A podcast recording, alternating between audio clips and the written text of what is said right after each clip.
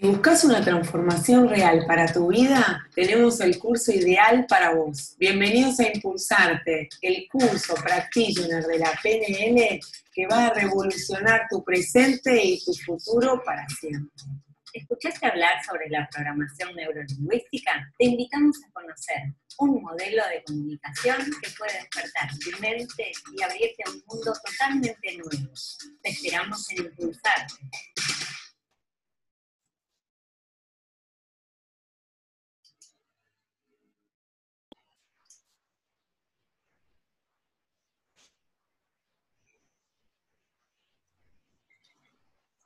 Hola Isa.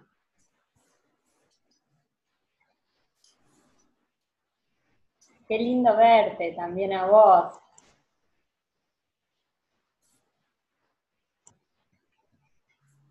Ya dentro de unos cinco minutos arrancamos. Hola Catherine.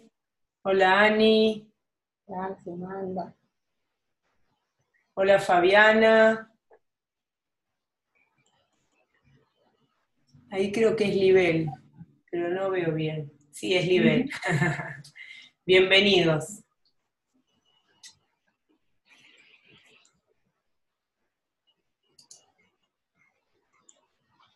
Ahí está. Bueno, entonces mientras esperamos a que terminen de conectarse, hay muchas de ustedes que seguramente escuchan y han oído, conocen lo que es la PNL. PNL significa programación neurolingüística. ¿Y qué hace la PNL? Es descubrir cuáles son los patrones de conducta. Nosotros llevamos adelante determinadas conductas, nuestra manera de decidir, que es el tema que hoy nos reúne, y muchas veces conseguimos resultados que no queremos conseguir. 19 horas. Y ahí cambiamos las acciones, decimos, bueno, voy a corregir mi accionar para conseguir nuevos resultados. No estoy conforme con el resultado. ¿Qué solemos hacer? Chequear esas acciones, abordarlas de otra manera para conseguir nuevos resultados. Y lo que hace la programación neurolingüística es decir, espera un poquito, vos estás accionando desde un mismo pensamiento, desde una misma programación. Lo que te muestra es, nuevas programaciones para que vos detectes cómo estás accionando y podés cambiarla. Genial. Entonces, si yo quiero conseguir un resultado similar al que tiene ISA, por ejemplo, ¿qué voy a hacer? Voy a chequear cuál es su patrón de conducta y lo puedo modelar. Puedo llevar esa estructura hacia mis acciones y conseguir resultados mucho más rápidos sin tener que seguir caminando y por el proceso de prueba y error, prueba y error. Detecto cuál es su programación y qué hago, la modelo, la traigo hacia mí y busco y realizo esos pasos para conseguir los resultados. También la PNL nos da recursos, es como una valija ¿sí? llena de recursos y vas a estar buscando el recurso que más necesites para el momento adecuado. el otro webinar pusimos una cantidad de recursos y ahora vamos a trabajar con otra cantidad de recursos. Así que, ¿te parece que empecemos, Vero? Sí, perfecto. Buenísimo. Bueno, les queremos contar que nosotros tenemos un curso de la PNL, va a empezar la publicidad y después seguimos con la clase. Si buscas una transformación real para tu vida, tenemos el curso ideal para vos. Bienvenidos a Impulsarte, el curso practitioner de la PNL que va a revolucionar tu presente y tu futuro para siempre. ¿Escuchaste hablar sobre la programación neurolingüística? Te invitamos a conocer un modelo de comunicación que puede despertar tu mente y abrirte a un mundo totalmente nuevo. Te esperamos en Impulsarte. Bueno, muy bienvenidos. Nos vamos a presentar. ¿Querés presentarte, Vero? Bueno, mi nombre es Verónica Viscardi. Hace tiempo que estamos juntas con Ale, transitando el camino de la PNL, de la programación neurolingüística. Para nosotras fue, al menos para mí voy a hablar por mí, un despertar. Un despertar, un darme cuenta, es un camino de ida, porque empecé a transitarlo entendiendo mejor las conductas de las personas, eh, conociéndome más, y de esa manera ganar mucha más flexibilidad para con los otros y para conmigo misma. Así que eh, soy Master Trainer en Programación Neurolingüística y Coach Ontológico. Bueno, mi nombre para los que no me conozcan son María soy María Alejandra Ferrari. Conocí a Vero estudiando el máster de la PNL, también soy Master Trainer en PNL, también soy Master Coach eh, de Prosperidad y Coach Ontológica y algunas cositas más.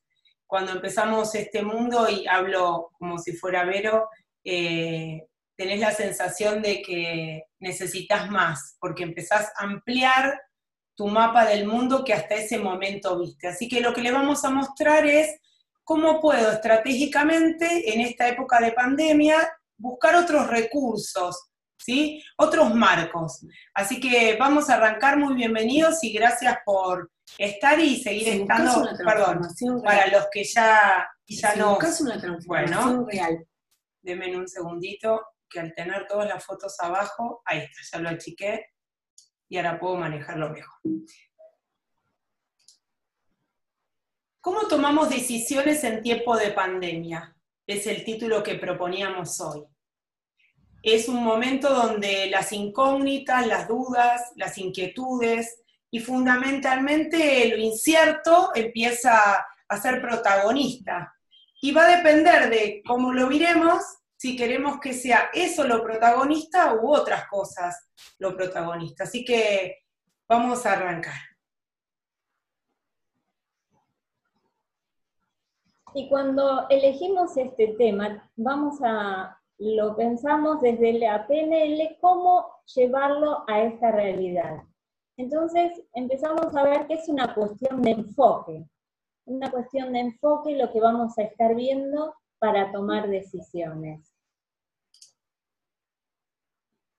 Los seres humanos todo el tiempo estamos interpretando y juzgando los, los acontecimientos, las situaciones, y en general a todo lo que nos pasa.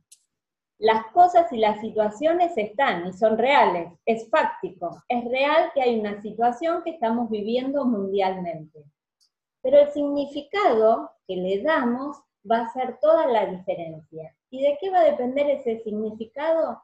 Desde donde nosotros estemos poniendo el enfoque. Algo muy importante es recordar esto. La escucha es percibir más interpretar.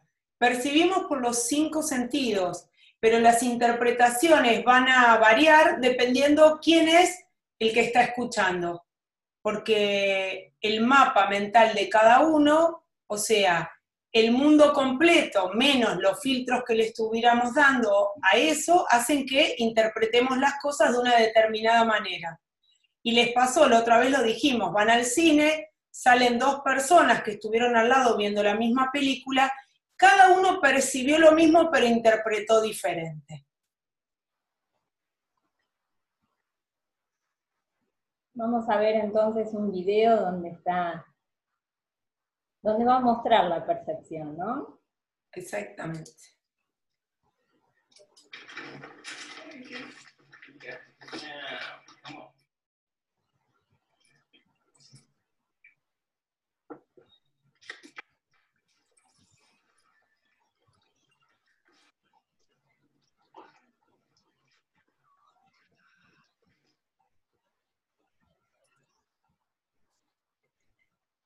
¿Qué pasa? ¿Qué percibimos? Cuando cambia el significado, cambian las respuestas y el comportamiento. ¿Qué pasaría en la película? Sabemos que la mujer lo primero que pensó eh, le dio un significado negativo a ese suceso. Y si podría pensarlo diferente, y su interpretación hubiera sido positiva y que solamente se cayó y la salsa y pudiera ayudarlo, ¿cómo cambian nuestras respuestas y nuestros comportamientos ante una interpretación positiva o una interpretación negativa? Entonces, cuando enfocamos, comenzamos un proceso que se llama el reencuadre. Cuando abrió la puerta, esta chica enfocó y reencuadró la situación. Después de realizar ese reencuadre, lo que hizo es darle un sentido a esa experiencia. Entonces, imagínense, lo reencuadró, mi marido acaba de hacer algo terrible, mi interpretación de ese encuadre. Entonces, ¿cómo va a accionar dándole ese sentido? ¿Qué creen ustedes a primera impresión? Que va a reaccionar de una manera quizás angustiosa o vaya a saber hacia dónde la lleva. Entonces, cuando nosotros nos empezamos a enfocar ante una situación, estamos comenzando un proceso que se llama reencuadre. ¿Cuál es el desafío entonces? Con pensamientos negativos necesitamos modificar el marco que le estamos poniendo a esa situación. ¿Para qué? Para cambiar el sentido y la interpretación que yo le doy a ese suceso, a ese acontecimiento que está sucediendo en ese momento. Y con pensamientos positivos, intensificar el marco. ¿También para qué? Para incrementar sus resultados, porque ante pensamientos positivos los podemos exponenciar para que nos sintamos mucho mejor de lo que nos sentíamos antes. Y con pensamientos negativos, sacar esas sensaciones negativas o esas emociones negativas para poder cambiarlas y pasar a tener un pensamiento positivo y por ende una emoción positiva. Y acá empieza a aparecer el concepto de los marcos. Ale hablaba, ante pensamientos negativos, prefiero cambiar el marco. Si tengo pensamientos positivos, lo voy a amplificar. Entonces, ¿qué hace un marco? El marco se refiere al contexto cognitivo que envuelve determinado suceso estamos en este momento con un suceso, transitando todos una pandemia, y cada uno de nosotros lo va a estar enmarcando de una determinada manera. Esto quiere decir que ese marco va a establecer el perímetro, los límites donde yo me voy a estar moviendo, las acciones que voy a estar eligiendo. Ahora, ¿qué marco le voy a estar poniendo? Un marco de de angustia, de problema, los marcos influyen tanto en el modo en el que percibimos las experiencias como sobre la forma en que respondemos ante ellas. ¿Por qué? Porque dirigen nuestra atención. Si yo le pongo el marco problema, mi atención va a estar dirigida hacia eso. Voy a estar accionando mirándolo desde ese marco. Y esto es qué pasa en la pandemia. ¿Qué marco le están poniendo a la situación? ¿Le están poniendo un marco positivo o le están poniendo un marco negativo? Porque las dos cosas suceden. Va a depender del foco que le dé y después del marco que le ponga a esa situación que estoy viviendo.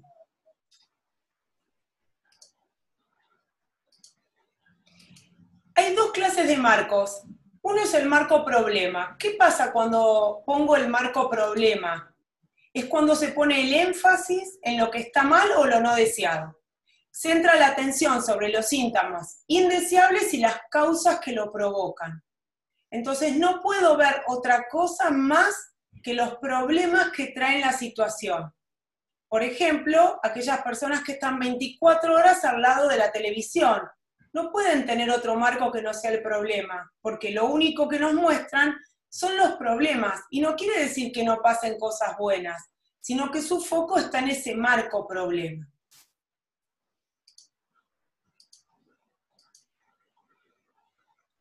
Entonces, desde este marco, ¿dónde creen que vamos a poner la atención? La vamos a poner en aquello que no deseo que me pase.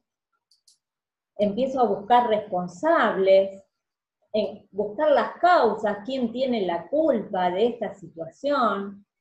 Empiezo a hablar sobre los síntomas que me provoca, sobre las emociones que me provoca. ¿Por qué? Porque desde el inicio lo estoy enmarcando desde el problema. Desde ese contexto, ¿sí? Y no hay otra forma de verlo porque empiezo a enfocarme y cuando el, cerebro tiene un filtro que se llama sistema reticular activo, que lo que hace es filtrar toda la otra información de la que yo le estoy dando para quedarse enfocado en esa situación. Entonces no voy a poder salir de este marco problema salvo que sea consciente y deliberadamente decida salir de esto. ¿Qué va a pasar con la economía? Son las preguntas que me hago cuando estoy en un marco problema. ¿Qué va a pasar con mis padres que son grandes? ¿Qué va a pasar conmigo según la edad que tenga? ¿Qué va a pasar con mis hijos? ¿Qué va a pasar con el colegio? ¿Seguiré teniendo trabajo? ¿Podré pagar el alquiler? ¿Cuántas más preguntas se hace una persona desde este marco problema? Y lo peor que tiene este marco problema es que no tienen respuestas, y menos en situaciones de incertidumbre donde nadie puede darnos una respuesta. Ni el mejor economista puede decirnos qué puede pasar y aseverarnos el resultado, porque es algo nuevo, nunca vivido antes.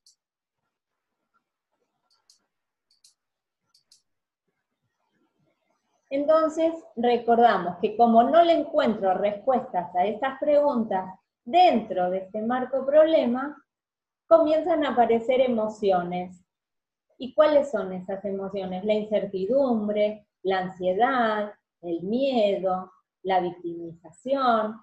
Entonces, estamos viviendo una situación la cual yo la enmarco de esta manera y a partir de ahí no encuentro respuestas, pongo el foco en todo lo que está pasando y empiezan a generar estas emociones.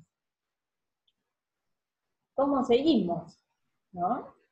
En cambio, cuando yo busco el marco enseñanza, la diferencia es que voy a aprender, aunque me esté equivocando, porque la única manera de aprender es a través del error, y donde voy a convertir esos errores en aciertos. Cuando una situación o experiencia cualquiera fuera, el resultado es interpretado como enseñanza o como una información acerca de las correcciones necesarias para alcanzar el objetivo, es un marco enseñanza. ¿Qué me enseña en esta situación de pandemia? ¿Algo cambió? ¿Algo aprendí? El mundo nos paró. ¿Qué nos quiere decir? ¿Que estábamos avanzando bien o necesitábamos avanzar desde otro lugar? ¿Qué podemos aprender de esto? ¿Cuántas preguntas diferentes nos aparecen cuando tenemos un marco que es enseñanza en vez de un marco problema? Y desde este marco de enseñanza empiezo a poner el foco en la experiencia, en el desafío que es para mí transitar esta situación. Y de ahí se desprende lo que es un aprendizaje, lo empiezo a interpretar como un aprendizaje, y ese aprendizaje, me parece que yo tengo un delay con la conexión, y desde ese aprendizaje me retroalimento. Empiezo a dar cuenta que mirando esta situación con esta posibilidad de marco de enseñanza, mi foco empieza a cambiar. Digo, ¡ay, qué genial! Empiezo a estar más tiempo con mis hijas, me conecto desde otro lugar. Empieza a haber otro tipo de aprendizajes en esta convivencia, porque ya empiezo a enmarcarlo desde otro lugar. Se empieza a ver, se abre otro mundo, se abren otras preguntas con respuestas y respuestas que dependen de cada uno. Ya no estoy esperando la respuesta externa como en el marco problema, que me tienen que dar una solución. El Estado me tiene que decir cómo, qué va a pasar, cuántos días, eh, cómo, qué va a pasar con mi economía, cómo voy a hacer para pagar las cuentas. En cambio, en el marco enseñanza, el aprendizaje es personal. Entonces siempre voy a encontrar el para qué, en la medida que lo busque y me centre en eso. Esto nos está pasando a todos. Hablo de lo que me pasa, lo pongo en palabras, soy solidario, me empiezo a dar cuenta que en mi edificio yo soy la más joven y puedo salir a comprar para otros porque me es lo mismo, si salgo para mí, salgo para otros. Está el que tiene una máquina de coser y tiene telas y se pone a coser y toca la puerta del vecino y dice, mira, tengo un, un barbijo para vos. Empiezo a estar agradecido por todo lo que sí sucede. Tengo comida, tengo una casa, tengo donde vivir, tengo familia que me llama, aprendo de tecnología. ¿Cuánta gente se resistía a aprender de tecnología? Yo tengo un, yo hago cursos online desde el 2014 y un montón de gente me decía, no, yo con lo online te agradezco, pero yo paso, yo soy de lo presencial. ¿Cómo hacemos ahora? Estamos todos en lo online para festejar un cumpleaños, para hablar con un amigo y ya nos gustó esto de poder vernos. Ese es un para qué. En el marco enseñanza me centro en el aquí y ahora, no puedo pensar más allá, no importa el más allá, importa que hoy sí estoy pudiendo. Transformo la adversidad en una oportunidad. Ejemplo, cuando pase, cuando pase esto, tendré más capacidad de espera, mejor tolerancia a la frustración, ya la tecnología no me asusta y puedo hacer algunas cosas diferentes, puedo mandarle video a mis nietos, a mis hijos, me conecto más con mis amigas, aunque vivan lejos, y hay un millón de respuestas más cuando estoy en el marco de enseñanza, porque solo depende de mí. El contexto no importa. Ahora, si las circunstancias externas pueden despojarnos de todo, menos de una cosa, la libertad de elegir cómo responder a estas circunstancias. No sé si leyeron el libro El hombre en busca de sentido de Víctor Frankl. Eh, realmente es un, es un libro en el que está muy gráfico esta elección que él hizo desde un marco aprendizaje.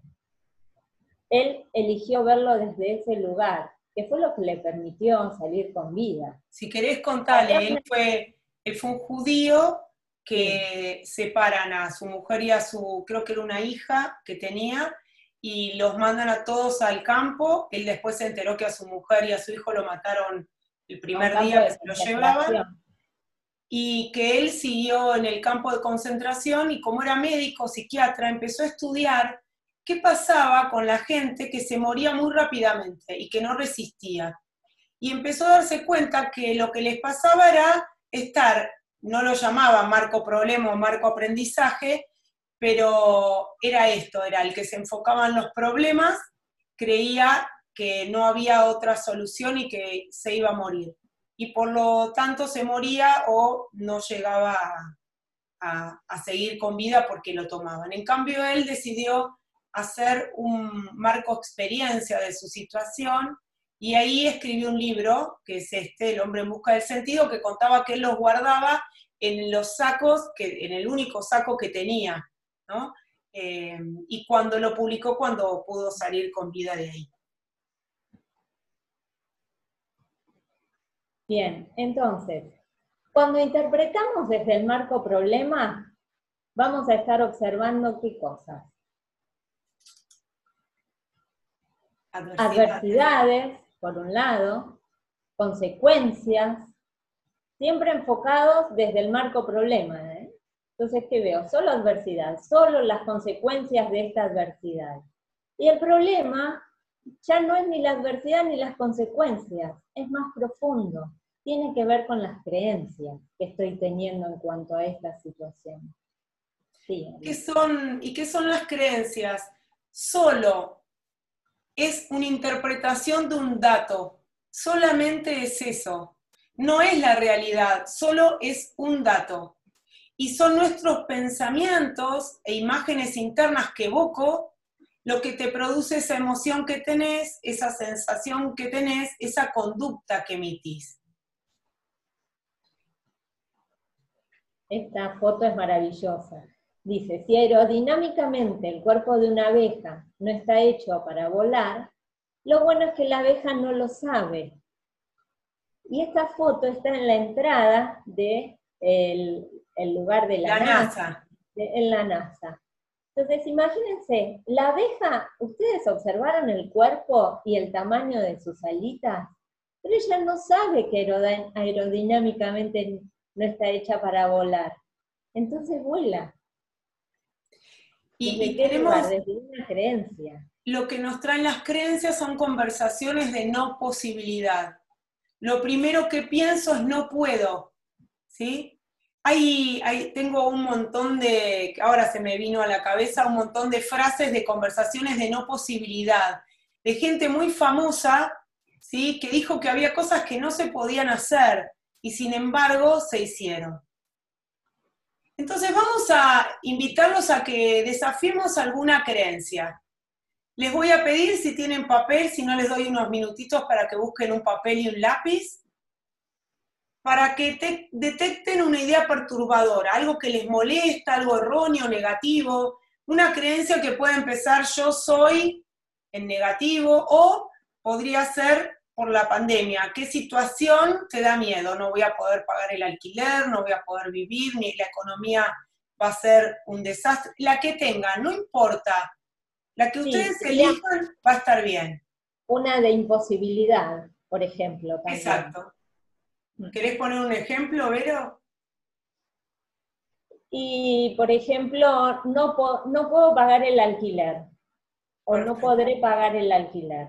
Es una creencia limitante de imposibilidad. Estoy diciendo no puedo. Entonces, lo que van a hacer es ponerla en un círculo y de ese círculo van a sacar siete ideas conexas. ¿Qué sería esto? Asociaciones. Por ejemplo, si no voy a pagar el alquiler, quiere decir que no voy a tener trabajo. Si no voy a pagar el alquiler, quiere decir que voy a estar deudora. Si no voy a estar pudiendo el alquiler, eh, mis hijos no van a tener que comer. Si no voy a estar pudiendo pagar el alquiler, y así siete ideas que se desprendan de esa idea que ustedes pusieron. Y les damos unos cinco minutitos.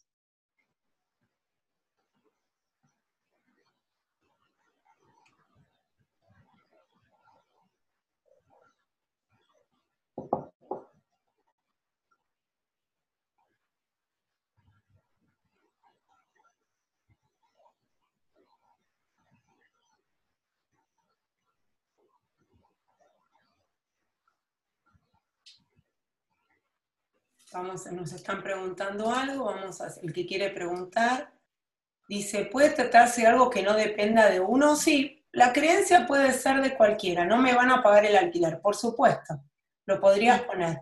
Porque no importa eh, la idea, lo que importa es tu pensamiento y cómo vas derivando de otras interpretaciones y te llega a atrapar en todo tu mundo.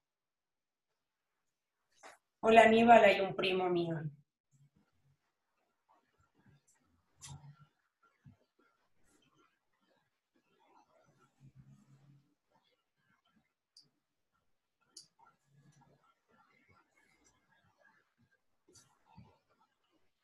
Siete ideas. ¿Por qué siete? Para que vean lo fuerte que puede ser una creencia y cómo nos interrumpe en muchas áreas de nuestra vida, no en solo una. Porque otro de las definiciones de una creencia es que son generalizaciones.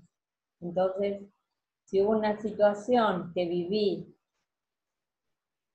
la tomo como un hecho real y lo traslado a cada nueva situación que se me presenta. Entonces, una creencia de un contexto especial en un momento de mi vida, la sigo trasladando a mi presente y a cada situación nueva que aparezca. Entonces, ahora les vamos a invitar a hacer un resumen de lo que sucedió. ¿Sí? ¿Qué les pasó? ¿Se agrandó el problema o se achicó el problema? Esa creencia me da, subió el problema, dice Mecha con el dedo. Eh, emocionalmente, ¿cómo los afecta? ¿Se ponen contentos o los asustan más?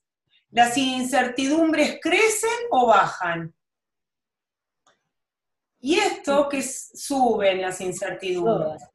Y esto, lo que nos atrae o lo que nos provoca es que nos paraliza, nos lleva a esa parte del cerebro reptiliano que necesita protegerse, que necesita sobrevivir. Y lo que yo le estoy diciendo es no vas a poder sobrevivir. Entonces vamos a estar en tres opciones, o me paralizo, o salgo corriendo, o ataco. Y lo que vamos a buscar ahora es que con el marco aprendizaje podamos salir de esto y no enfocarnos en el problema.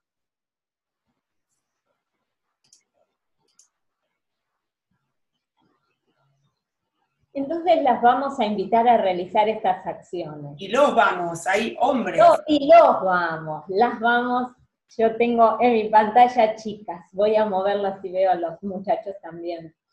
Eh, los, vamos, los vamos a invitar a realizar acciones.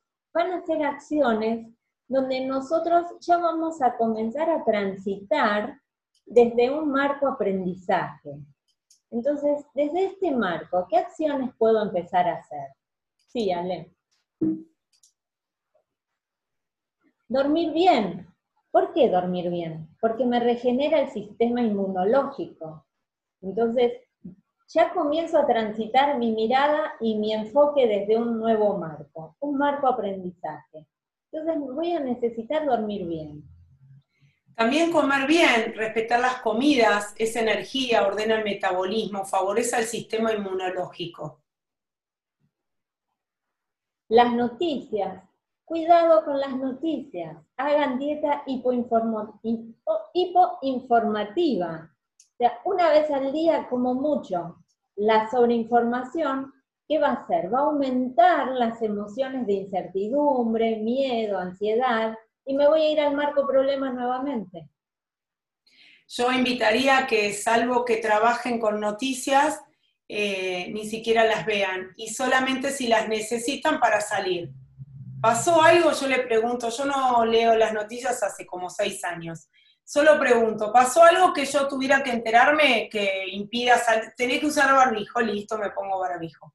¿Para qué me va a servir ponerle foco a cuántos están enfermando y cuántos están muriendo? Es como una persona que tuviera una enfermedad terminal esté mirando cuánta gente muere por día.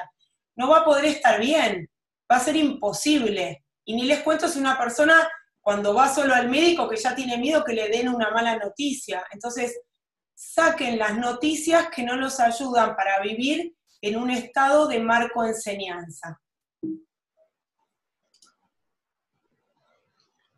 La música, qué importante la música. Escuchen música, la música energiza, nos, nos eleva, nos pone en estado endorfínico.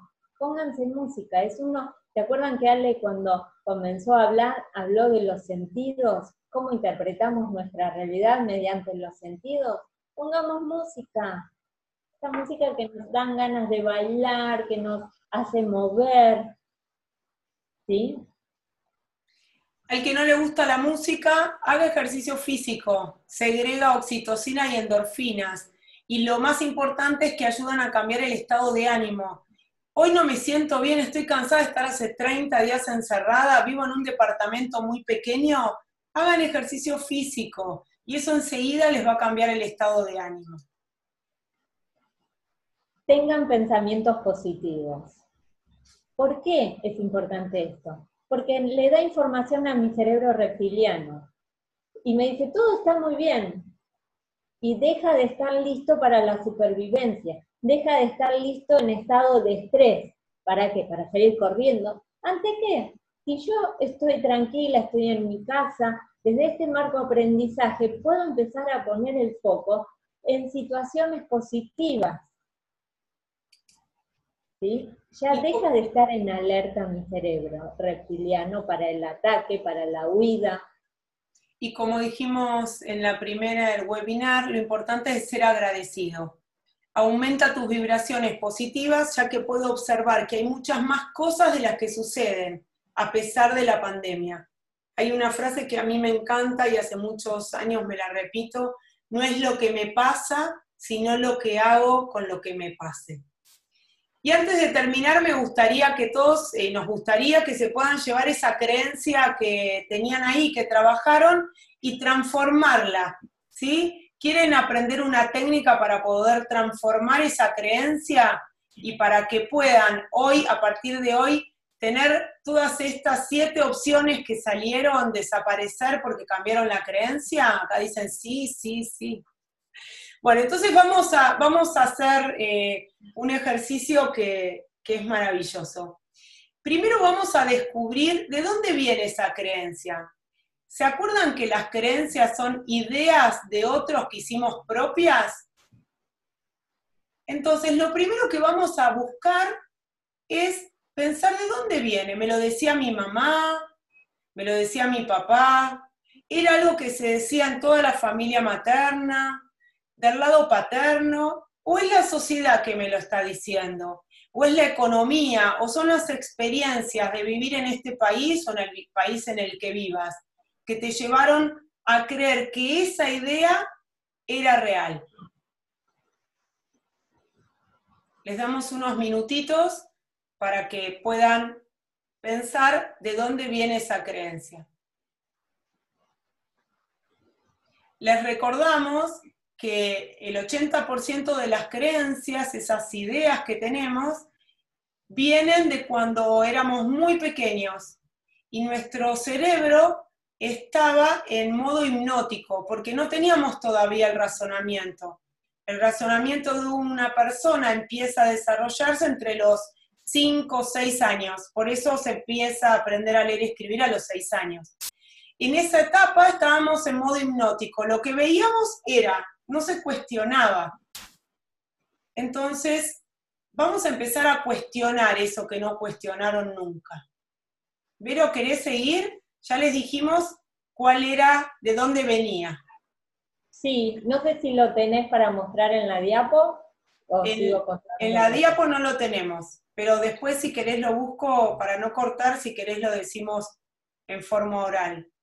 Ok, cuando descubro de dónde lo aprendí, puedo ponerme a pensar también es cuál es la intención positiva.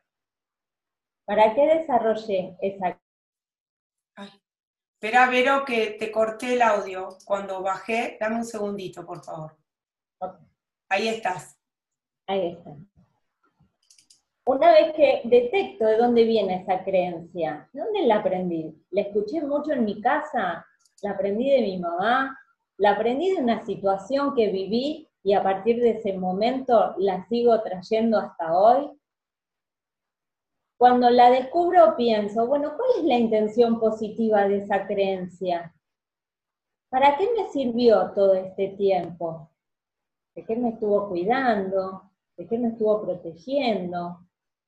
Una, intención positiva fue, pudo haber sido que eh, cuidarme de los hombres y pienso que mi creencia es que todos los hombres son iguales. Entonces, ¿cuál es la intención positiva? y tuvo una intención positiva en un momento por una situación que pude haber atravesado. Pero es contextualizada, la dejo ahí. ¿Para qué me sirvió tener ese pensamiento? recordemos, Perdón, pero recordemos algo. Toda acción tiene una intención y el cerebro lo piensa en positivo aunque no fuera en positivo. Pero si yo estoy pensando, no me van a pagar el alquiler, que lo preguntó una de las participantes, es porque tiene que cuidarse, por ejemplo. Para ver cómo ahorro en otro lugar, porque si esto no me va a ingresar, necesito poder pagar otras cuentas. Si yo creo que el mundo es eh, carente y que vamos a estar peor, la intención también es cuidarme. ¿Sí? Sí, entonces ahí la intención positiva sería cuidarme, podría ser ahorrar. Hay una intención positiva de ese pensamiento. Si me pongo a buscar una frase realista que la reemplaza, ¿qué sería? Nosotros necesitamos, cuando tenemos una creencia, por cómo funciona nuestro cerebro, mostrarle tres hechos concretos que hay otra posibilidad de lo que me estoy diciendo. Las frases realistas son esos hechos concretos que me demuestren que es mentira esa creencia que me estoy diciendo. Si vamos al tema del alquiler, ¿sí? No me van a pagar el alquiler, voy a mostrar, voy a buscar hechos de mi vida pasada donde en situaciones parecidas sí pude cobrar los alquileres, a pesar del contexto. O que pude salir adelante y yo estuve bien, si vivimos en Argentina, por ejemplo, podría ser en el 2001 en el corralito y hoy estoy viva y puedo vivir y pude comprarme de vuelta un auto, la casa o lo que fuera. Acá están si no la encontramos en nosotros, esa frase realista, puedo tomar el modelo de alguien. Por ejemplo, la conozco a Julieta que sí pudo hacerlo si es que no la encuentro en mí, esa frase realista, si no encuentro en mí una experiencia, entonces, ¿qué hago? La busco en otro. Ah, mira, ella cuando tuvo una situación parecida no tuvo inconveniente, o Menganito pasó lo mismo. Es buscar tres frases realistas que reemplacen esa creencia displacentera o limitante. El cerebro no le importa si es tuyo o de otros. Lo que le importa es que haya hechos concretos que le demuestren que esa idea, ¿sí? No es siempre así. Dice acá, me mata la ansiedad. ¿Qué sería? ¿Esa sería tu creencia, Flor? Para poder comprenderla. Lo que a veces más nos cuesta es encontrar las frases realistas los hechos concretos que nos demuestren lo contrario. ¿Por qué? Porque hasta ahora nunca te cuestionaste que esa creencia era mentira. Recién las estamos cuestionando ahora. ¿Sí? La ansiedad me genera incertidumbre. Entonces, esa es una creencia. Vamos a trabajar con esa creencia. A ver, ¿te parece? Dale. Entonces, Flor dice... Perdón, una cosita para contextualizarla en el tema que estamos viendo. Si a mí esta creencia me genera incertidumbre, quiere decir que la enmarqué en un marco problema. Exactamente. Entonces, ahí yo ya empiezo a detectar desde qué marco estoy observando esta situación. Me genera ansiedad e incertidumbre. Ok, chequemos. ¿Qué creencia hay que te genera esa ansiedad e incertidumbre? Que no voy a cobrar, que no me van a pagar, que voy a quedarme sin trabajo. ¿Sí? Es desde ese primer paso, es el par de lentes que me puse. Me puse lentes, marco, problema, y a partir de ahí se desarrolla. Aparece la creencia. Ok, ya la detecté. Detecté la creencia. Voy a trabajar la creencia para poder moverme más fácilmente al marco aprendizaje. A partir de ahí, entonces, dice, el no saber qué va a pasar, si voy a mantener todo, yo trabajaba en eventos y ahora estoy con algo nuevo prácticamente. Entonces, vamos a poner como si fuera este marco problema la misma creencia. En una situación de pandemia, la incertidumbre me genera ansiedad. De que no aprendí podría ser de la sociedad, de la situación del momento. ¿Cuál es la intención positiva que tenés, Flor, cuando te decís que en esta situación de incertidumbre por la pandemia me genera ansiedad. ¿Cuál sería?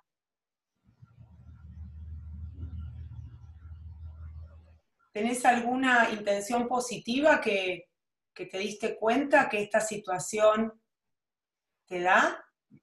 Sí, sí, dice. ¿Y cuál sería? ¿Protegerte?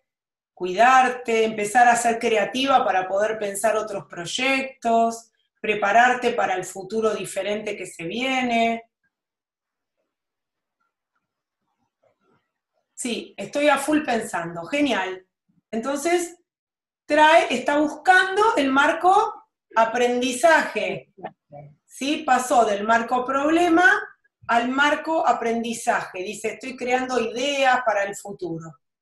Dame tres hechos concretos en tu vida, y si no están en tu vida, en la de otra persona, donde pudieron crear cosas a partir de un momento de incertidumbre. ¿Conocés gente, familia, amigos, o gente que no lo conoces personalmente, pero sabés que creó cosas nuevas a partir de momentos de incertidumbre? Sí, claro, mi papá. Perfecto. Entonces necesitan poner claramente qué hizo el papá. Mi papá en tal situación pudo tener lo que tuvo. Como no lo explica, no, no, lo, puedo, no lo podría escribir. Mi papá salió adelante. Perfecto. Mi papá salió adelante en tal situación. Necesitamos traerle bien el hecho concreto. ¿Sí? Dame otra frase realista, Flor.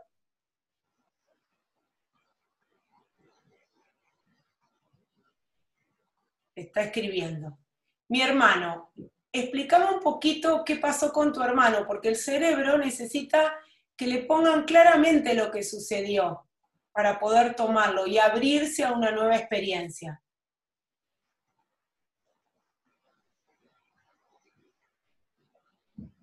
¿Todos los otros están pudiendo seguir con su creencia? No le renovaron contrato en su casa. ¿Y qué le pasó? Y salió adelante. Perfecto. Y ahora nos falta una experiencia más. ¿Conoces a otra persona? Puede ser una amiga que le haya sucedido eso.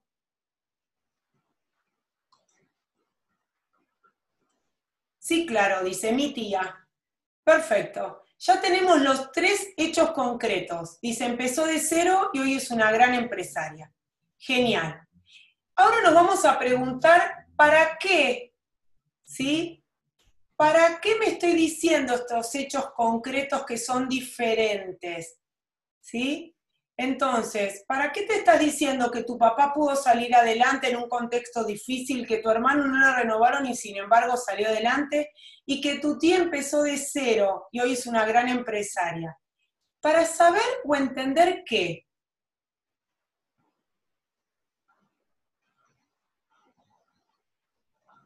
Michi dice, qué genial que compartamos estas herramientas. Fabiana dice que encontró que era una frase que decía su mamá. Entonces imagínense, estamos trabajando con una idea de mi mamá que vivió en otra época y tuvo otras experiencias. ¿Puedo aplicar la experiencia de mi madre en un contexto totalmente diferente? Pero no lo hacemos, no lo chequeamos. Y la idea es esa, que puedan chequear y empiecen a indagar. ¿Y cuándo vamos a chequear? Cuando detectamos que tenemos estas emociones, como decía Flor, de ansiedad, de incertidumbre. ¿En qué otro momento chequeo? Cuando no consigo los resultados. Que si estoy bárbara, consigo los resultados y en cuanto a emociones me siento bien, la, creencia que tenga es una creencia generadora, es una creencia que me lleva para adelante. Yo ya me estoy moviendo en un marco aprendizaje.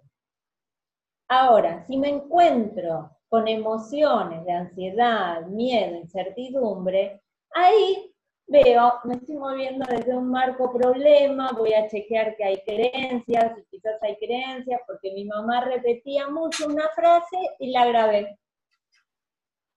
Entonces me encuentro diciendo casi como esos dichos populares. Entonces, una, que se transforman en creencias hasta los dichos populares. Al que madruga, Dios lo ayuda. y a tanto repetir y decir, a lo mejor la paso re mal madrugando, porque a mí no me gusta levantarme temprano. No es mi caso, pero lo pongo como por ejemplo. Entonces digo, claro, y lo repito, nunca lo cuestiono y se me graba como creencia. Entonces no me permito levantarme más tarde, después ya estoy mal durante el día porque necesité dormir, porque allá solapadamente estaba jugando una creencia.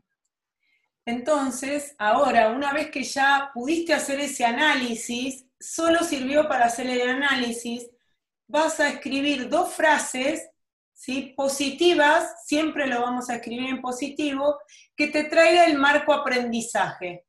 Las podemos inventar y escribir nosotros, ¿sí? en este caso Flor escribiré las suyas, o ahí en internet pueden buscar creencias afirmativas de Louis Hay, lo hice, se escribe Hay, H-A-Y, ella se dedicó a hacer creencias positivas porque se curó de una enfermedad con el solo hecho de repetirse otra, otro cuento, ¿sí? Entonces ustedes pondrían, por ejemplo, dos nuevas creencias. En el caso de Flor, sí, que su, que su historia era que había otras personas que lo habían podido hacer, podría ser yo puedo, por ejemplo. ¿Sí? Andrea Luisi dice, muchas veces me siento culpable por levantarme más tarde. Bueno, trayendo tu ejemplo, Vero. ¿Y para quién? ¿No? Siempre digo, ¿para quién? ¿A quién lo tenés que hacer? Una vez una hermana mía me dijo, yo quería dejar una materia en la facultad para recibirme al otro año y para mí era imposible. Era la sensación de que iba a dejar todo, iba a ser una fracasada y lo que me contaba era el peor cuento. Y ella me preguntó, ¿quién te paga el alquiler? Eh, yo, no, es mi departamento, pago, el, pago el, crédito. ¿Quién te paga la luz? ¿Quién te paga el gas? ¿Quién te paga la facultad? ¿Quién te, ¿Con quién vivís sola? ¿Y quién decide sobre tu vida? Y yo dije, ¿por qué no estoy pudiendo decidir algo? Porque eran las creencias de mi familia, no eran mías. Entonces, la idea de poder generar nuevas afirmaciones y nueva creencia que son frases positivas que me muestran lo contrario del cuento que me estaba creando. ¿Sí? Entonces, por ejemplo, podría poner Flor, yo puedo hacerlo, ¿sí? Y eh, hay oportunidades para todos, incluida a mí, por ejemplo. Y ahí lo único que van a tener que hacer, eh, Vero, ¿querés contarle una vez que ya tengan las creencias y las afirmaciones? Sí, encontrar afirmaciones que refuercen esa creencia. ¿Y de dónde pueden, Ale, conseguir esas afirmaciones? Me, eh, tengo que buscar a gusto. ¿Va a ir conmigo? o? a, ver, un minutito. Ahí está. Ahí está. Ahí está. Eh, las pueden conseguir, como les dije, pueden entrar a internet y buscar creencias positivas y pueden elegir la que les haga más sentido. Lo único que van a necesitar después de eso es repetirlo durante por lo menos una vez por día, durante un mes o más meses. Va a depender de la fuerza que tuvo esa creencia displacentera o negativa que tenía. Si me quedo con, lo de André, que tomó que eh, no se puede levantar tarde porque le, hizo sentido esa creencia, ahí yo podría pensar en la creencia que, que puedo hacer un montón de cosas a la hora que me quiero levantar.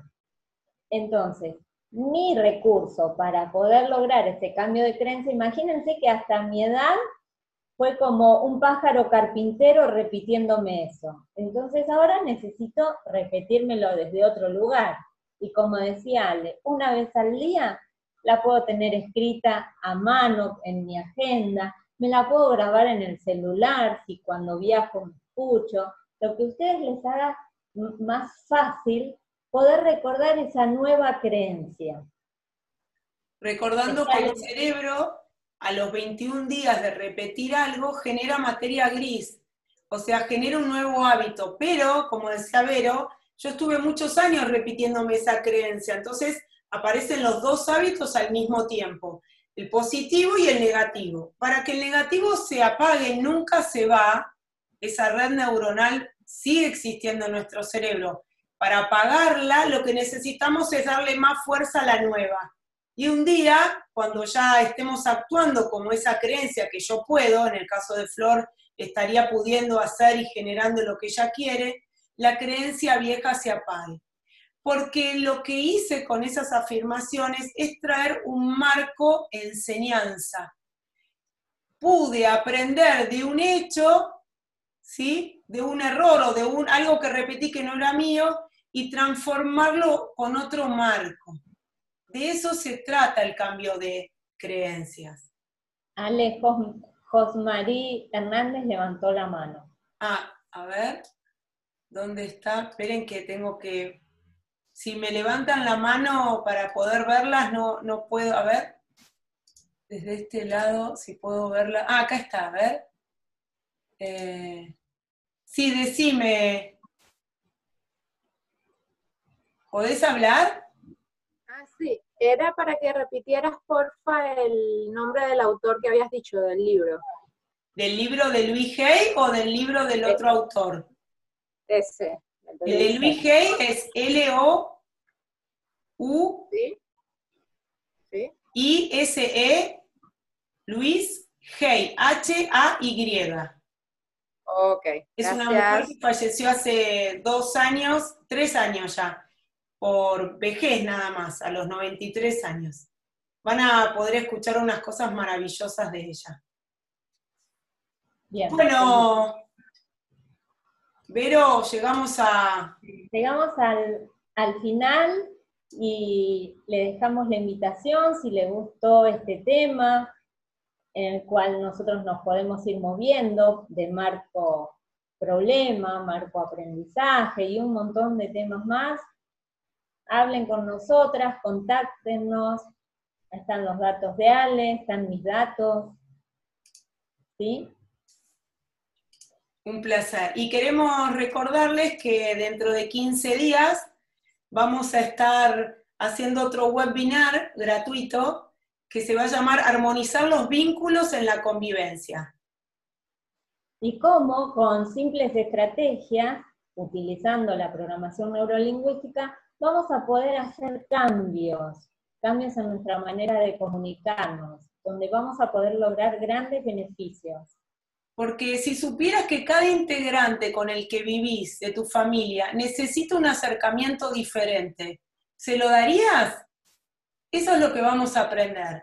Cómo nos comunicamos según los sistemas representacionales de cada uno de los eh, integrantes de su familia o de sus amistades, porque sirve para todas las relaciones. Gracias, gracias, gracias. Fue un placer poder compartir esto.